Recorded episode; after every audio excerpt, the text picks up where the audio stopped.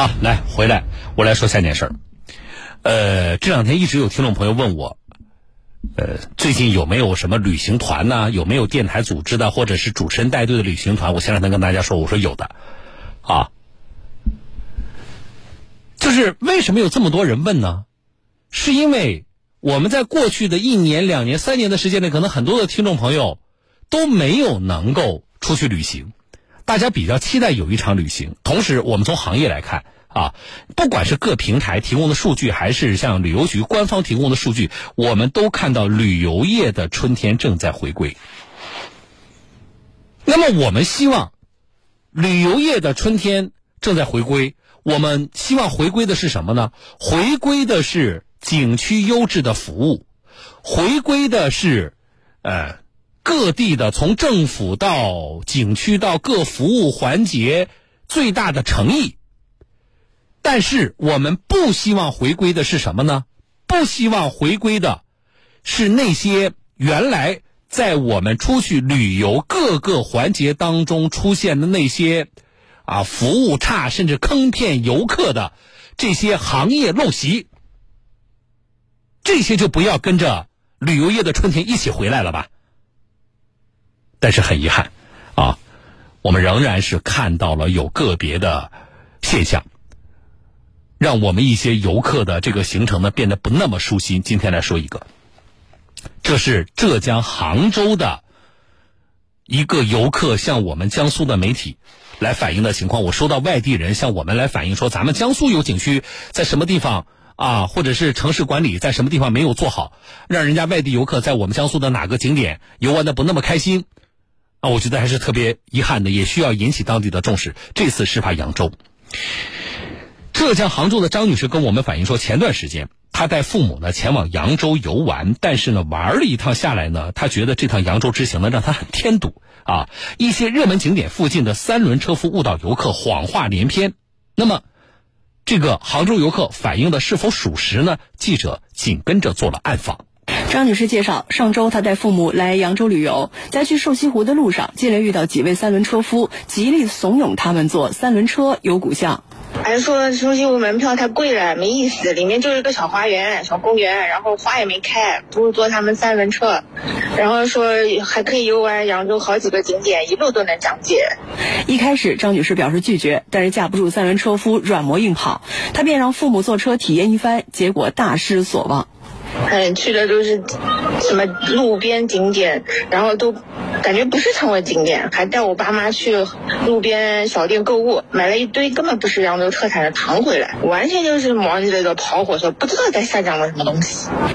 张女士是一个有心人，她观察发现，在瘦西湖景区附近活跃着不少这样的三轮车夫，为了招揽顾客，一些人甚至追着游客跑。更让她感到不可思议的是，这些误导游客的三轮车竟然挂着正规车牌。宣称是相关部门认可的金三轮。嗯，你们这样一搞呢，让我们外地游客怎么看扬州的旅游啊？瘦西湖门口全是这种拉客的。上午十点，记者来到瘦西湖虹桥坊附近，刚下车就看到不少三轮车夫在沿途拉客，一直跟着两名外地女游客，大有不达目的不罢休的架势。看到游客买了瘦西湖门票，对方直接开始挖瘦西湖墙角了。肯定是一眼花，这边说你开花，你花还没开呢，你要味道你跟跟青花湖一模一样，不会知道你花不错。见这边游说不成，他转而投向记者，上来就是一套话术。口头不对，价格不贵，到位是免费，经济实惠，服务到位。八个景点，从御马路开始，一摸我越过青头，私家的园林，扬州八关，呃，故宫、行宫，啊，呃，然后还有老街。古巷风情游全程八大景点只需一百元，记者决定体验一把，看看接下来的戏怎么唱。刚上车，这位老师傅就吹嘘了起来：“我不讲解的啊啊，我我是女的配啊，你们是正规的人，呃，正规的才有台座的，你看到吗？”第一站，他将记者带到了天宁寺。第一个字叫寺，皇帝御赐，赐这个寺庙就不做寺庙了。为什么？皇帝在那临时做行宫了，他是最早时期是什么年代？东晋。老师傅对天宁寺的讲解还算靠谱，然而走进野春茶社，他就开始满嘴跑火车了。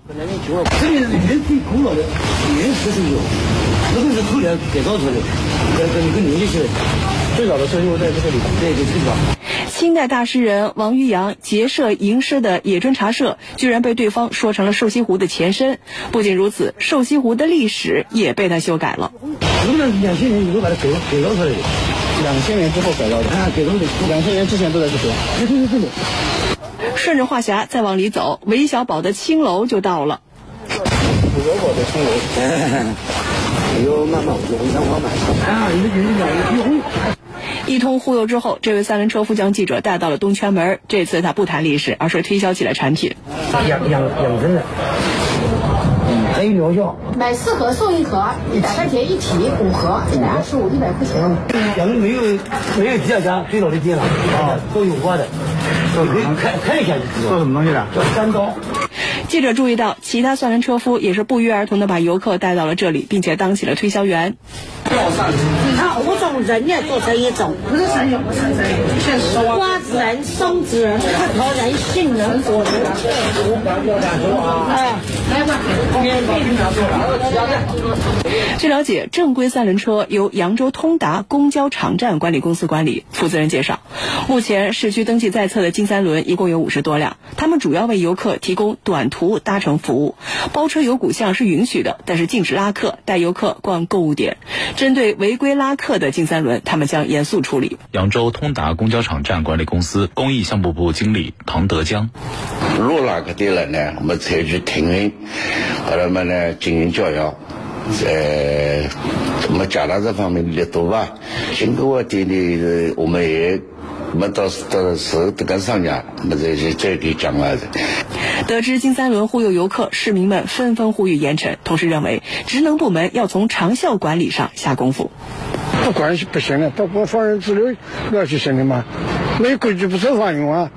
如果不管，你市场就乱了。我说现在别的地方都在搞文明旅游，扬州作为一个旅游城市嘛，更应该对不对？是吧？更应该表率一下嘛。是啊。扬州作为旅游城市，更应该表率一下。这是记者在街头采访的扬州市民的心声。我觉得要说给当地的主管部门听一听，啊，这个有点像什么？有点像我们曝光的南京的总统府门口，出租车忽悠乘客，啊，拉去什么明故宫看展会，买什么纪念品。我们曝光过几起了。就这种情况，随着旅游业春天的回归，也一起又回来了。这是这是最近才有吗？当然不是，啊，这恐怕在疫情之前就存在着吧。而且这些人显然是轻车熟路，啊，而且整个业务链条比较完整。我觉得当地的部门查不能光查这个什么三轮车夫。啊，是不是也一起查一查？他们把游客不都拉到一家店吗？那是一家什么样的店？他们跟三轮车夫之间建立的什么样的关系？而且这个呢，不仅不能是当地的，不仅是要当地的这个旅游部门，当地的市场监督管理部门是不是也能够介入一下？这家店卖的是什么东西啊？他的这个销售行为有没有问题？真的是扬州特产吗？有没有夸大的甚至是虚假宣传的情况呢？前两天是是哪里啊？甘孜州是不是就是那个旅游局呃旅游局长是一个网红的那个地方啊？那个旅游局长自己在抖音上推广甘孜当地的旅游，大家记不记得经常有那个视频变装啊？可能经常刷抖音的人知道，有一个游客啊在当地游玩的时候不是很愉快，那么就做了投诉。那个旅游局长的一段话，在网上火了。前两天的报道，你们可能很多人看。那旅游局长，我大概印象中他说的是：，呃，不管是谁，啊，你什么啊，你砸甘孜旅游的锅，我就砸你的饭碗。记不记得？大概意思就是，你敢给我们当地的旅游抹黑，你的生意就不要做了。不就是这个意思吗？所以你敢砸我们旅游的锅，我就砸你的饭碗。哎，我觉得这个态度，我们各地的旅游主管部门是不是也能够参考一下？黑导游啊，呃，这个什么黑心商家啊，就黑导游、黑店，还有这种不正规的啊，我指的不正规是不是他的营运资质不正规啊，而是它明明是一个营运的，包括像南京的，我说以前我们曝光过多次的总统府门口的出租车啊，你一个司机啊成了黑导了，这不就是在砸当地旅游的锅吗？我们是怎么知道说总统府门口有这些有个别的出租车司机在干这个事情呢？就是有游客到南京来玩就遇到了同样的情况。哎呀，不要进总统府啊，人又多啊，怎么怎么样的？哎，我带你去个地方啊。当时怎么说的？好像是那里正在办一个什么世界文化遗产还是什么的一个展会。其实你过去看就是一个购物店。啊，卖给你，告诉告诉你是什么什么明朝还是哪是呃什么是朝代的南京的特产？你买回去发现那就是一个新的东西，就被忽悠了，价格不菲。同样的套路啊。然后那个听众朋友，我我我忘记了是哪个城市的啊，外地来的，后来啊就到我们节目来投诉了。然后我们节目播了之后，结果有好几个听众朋友告诉我说，什么什么时候我去总统府就是碰到这种情况的。这不就是在砸我们城市旅游的锅吗？旅游行业，如果你是从业者，你知道的，过去三年的时间，这个行业到底有多冷淡？啊，这个行业已经降到了冰点，我们多少从业者改行啊？那么重新复苏，而且在我看来也是重新洗牌。我们希望这个行业里边那些。啊，资质不全也好，运营不规范、不诚信也好，这些商家就不要回归了。经过这轮洗牌，就彻底淘汰掉。